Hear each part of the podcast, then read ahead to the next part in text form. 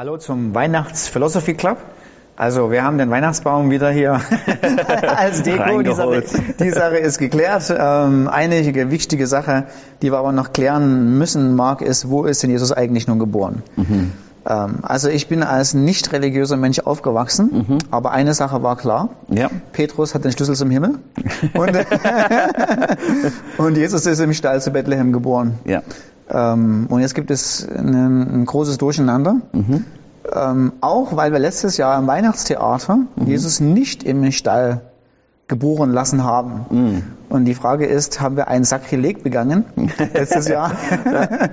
ähm, aber wirklich so, die Frage ist, wo ist er denn jetzt geboren? Also ja. wir alle kennen die Stalltradition. Ja, äh, genau. Warum ihn plötzlich jetzt nicht? Ja. Ähm, also was ist dran? Ja, das ist das ganz Spannende an solchen Themen ist, wenn man die Berichte in der Bibel liest, ist manchmal sehr wenig Information da mhm. im Vergleich mit dem, was wir ja. so in Theaterstücken machen. Ja. Das ist auch ein Beispiel mit den, es gibt drei Weisen.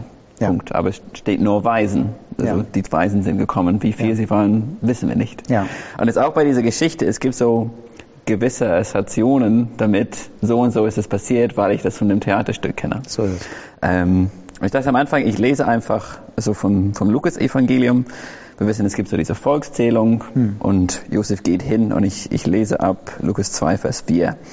Ähm, es ging aber auch Josef von Galiläa aus der Stadt Nazareth, Nazareth hinauf nach Judäa, in die Stadt Davids, die Bethlehem heißt, weil er aus dem Haus und Geschlechts Davids war. Um, um sich einschreiben zu lassen mit Maria, seiner Verlobten, die schwanger war. Und es geschah, als sie dort waren, wurden ihre Tage erfüllt, dass sie gebären sollte. Und sie gebar ihren erstgeborenen Sohn und wickelte ihn in Windeln und legte ihn in eine Krippe, weil in der Herberge kein Raum für sie war. Hm. Also es, es, sind nicht viele Datei, Details da, ja. aber es gibt oft diese Vorstellung, oder ich kenne es auch als Kind, dass die Geburt von Jesus gewissermaßen in, in Panik geschehen ist. Mm. Sie waren noch unterwegs und bevor mm. sie in Bethlehem angekommen sind, hatte sie plötzlich wehen. Es war so, was machen wir jetzt? Wir brauchen eine Lösung. Also, also klopft er an allen Hotels er an. Ja? Überall, wo er irgendwas ja, genau. findet, alle sagen nein. Und ja, dann genau. kommt irgendwann jemand, der sagt, ja. na ja, ich habe Platz in einem Stall. Da kannst und du diese reingehen. schöne Christmas-Tradition wirst du jetzt zerstören. ja, das werde ich jetzt ein bisschen zerstören. Und ähm, ich, ich fand, ich habe es heute ein bisschen dazu gelesen und ich fand das Argument dazu interessant, warum dieser Autor das macht, weil er sagt, wenn ein Nicht-Christ das vergleicht zum Beispiel mit der damaligen Kultur, hm. würde er sagen, die Bibel ist nicht authentisch. Hm. Und ich fand dieses Argument sehr interessant, hm. ähm, wirklich zu gucken, wie wäre das dann passiert in der hm. damaligen Kultur, vor allem in einer Kultur, wo Gastfreundschaft hm. so unglaublich wichtig war und die Vorstellung, dass in der damaligen Zeit man eine schwangere Frau ja. mit Wehen gesagt hätte, nee, sorry, ich kann ja. dir nicht helfen.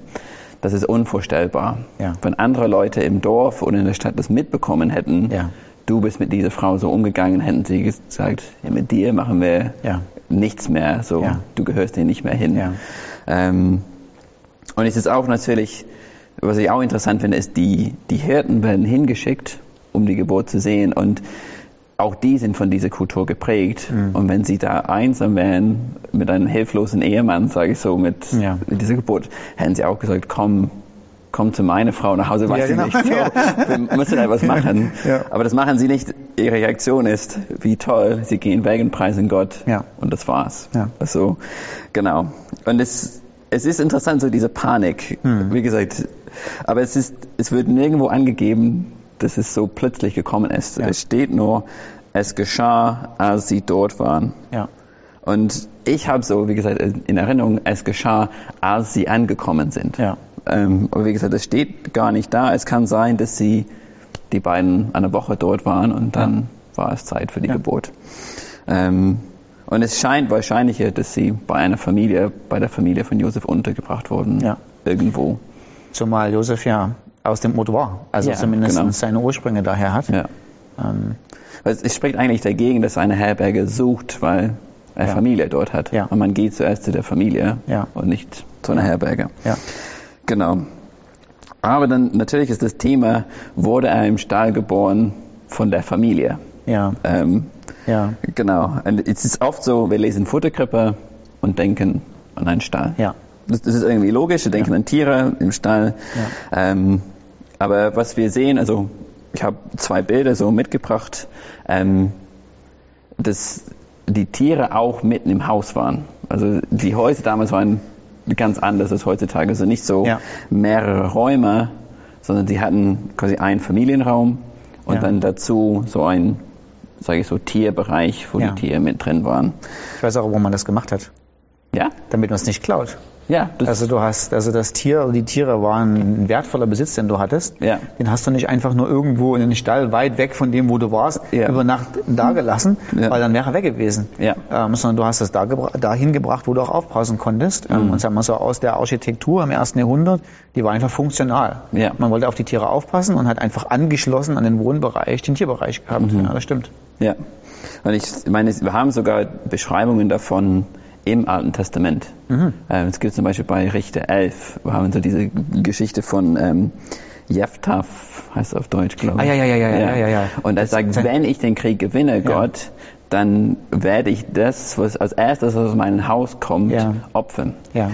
Und er denkt keine Sekunde lang an einen Mensch, Ja. der aus der Tür rauskommt, sondern er Ja. denkt an diesen Eingang, wo Ja. die Tiere rauskommen Ja, können. genau. Blöderweise kommt seine Tochter raus. Ja. Ähm, also ich glaube nicht, dass er sie tatsächlich geopfert hat, aber das können wir Andere vielleicht ein anderes Mal Ich sehe schon die nächste Frage. Wie war das jetzt? Genau, von daher haben wir ja diese Ja. Gedanke so, es war nicht außerhalb des Hauses, sondern Ja. in dem Haus und es Ja. war dann in der Futterkrippe in dem Haus. Okay.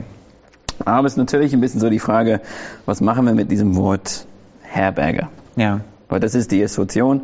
In der Herberge gab es keinen Raum, Ja. deswegen müssen wir außerhalb des Hauses Ja. gehen. Ähm, und es ist ganz... Ne? Müsste man sich mal das griechische Wort Katuma angucken, glaube ich. So heißt Genau, das, ne? ja. Also Kataluma habe ich Ja. hier. Ähm, und Ja, interessanterweise erscheint es auch im Lukas-Evangelium, Ja. was uns dann hilft, es besser zu Ah, okay. verstehen.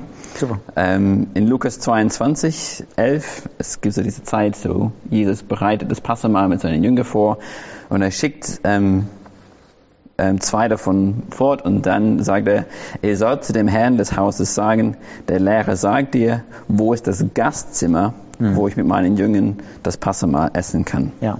Und hier wird es interessanterweise als Gastzimmer Ja. übersetzt. Und Ja. manche Häuser hatten so ein Gastzimmer. Sie hatten dieses Familienbereich, Tierbereich und dann nebendran ein Gastzimmer. Ja. Was hier so dieses Katalume ist. Ja. Ähm, und was, was interessant ist, finde ich, ist, es gibt ein Wort für Herberge im Lukas-Evangelium bei dem barmherzigen Sam- Samariter. Richtig. Aber es ist ein anderes Wort. Ja. Ähm, und das ist Pandochaion, Okay. wenn ich das richtig ausgesprochen habe. Ähm, und wir, wir kennen das Gleichnis, also der Samariter bringt den verletzten Mann Ja. zu einer Herberge und hier haben wir auch eine Beschreibung von einem Wirt. Ja. Er spricht mit jemandem, der die Herberge besitzt Mhm. und sagt, kümmere dich um diesen Mann, bis ich zurückkomme. Mhm. Und hier wird das Wort Katalumen nicht benutzt, wie gesagt, sondern Ja. dieses Pandochaion. Ähm, also, was wir uns vorstellen können, ist, dieses Haus, wo sie waren, hatte ein Gastzimmer, Ja. aber irgendjemand war wahrscheinlich ja. schon dort. Genau. Ähm, Also du hast eine Familie gehabt, die sowieso Ja. da wohnt Ja. und ein Gästezimmer. ja. Und weil Weihnachten war, war sozusagen, war das, aber mal ganz ehrlich, war, Ja. war, auf irgendwelche Gründe auch immer, war das Gastzimmer schon belegt. Ja. Und wo bringt man jetzt Josef und Maria um? Man lädt sie trotzdem ins Haus ein, Ja. aber wo legt man das Kind hin? Genau, ja. Und das ist die, die einzige Beschreibung, die wir haben, ist, es gab keinen Raum im Gastzimmer. So irgendjemand da oder aus irgendeinem Grund konnten sie nicht rein. Ja. Aber es ist keine Herberge. Ja. Das war kein Ja. Wirt, der das gemacht hat, sondern Ja. es war, wie gesagt, Familie. Ja. Ähm, also was für mich ist dann so, dann die Frage natürlich, müssen wir dann alle Krippenspiele enden oder wenn ich in die Kirche gehe über Weihnachten, muss ich dann sagen, Moment, Ja. Moment, Ja, ja. Pause, wir müssen das jetzt alles ändern. Ja. Ähm, ich denke nicht, also ich, ich würde nicht hingehen und sagen, stopp, stopp. Ähm, Unbiblisch. unbiblisch, ja. Ich sage euch die Wahrheit. Ähm, aber was ich wirklich cool finde bei dieser Beschreibung ist, dass Jesus wirklich zu einer ganz normalen Familie geboren wurde. Mm. Ja. Ähm, ähm, Ja. Er macht sich eins mit der Menschheit und Ja. Maria und Josef sind eine ganz normale, eigentlich arme Familie. Ja. Ähm, und er kommt nicht in einen Palast, so kommt nicht in die Hauptstadt, sondern Ja. in die Kleinstadt und Absolut. ist ganz normaler Mensch. Ja. Ähm, und das ist das, was es für mich wirklich unterstreicht und Ja. wirklich betont. Ähm, und das ist das, was wir letztendlich an Weihnachten feiern. Er ist nicht gekommen als dieser große, richtende König, sondern er Ja. kommt in Demut und macht sich Ja. eins mit uns als Menschen. Und sogar bis zu dem Punkt, dass er unsere Sünde auf sich nimmt und für uns stirbt. Und das ist das, was ich mag. Ähm. Ich, denke nicht, ich will nicht alles kaputt machen, ähm, Ja. aber wie ich am Anfang gesagt habe, es hat was, wenn wir wirklich sagen können, vor allem für Nichtchristen, so war es. Ja. Und das, was eigentlich beschrieben wurde, ist Ja.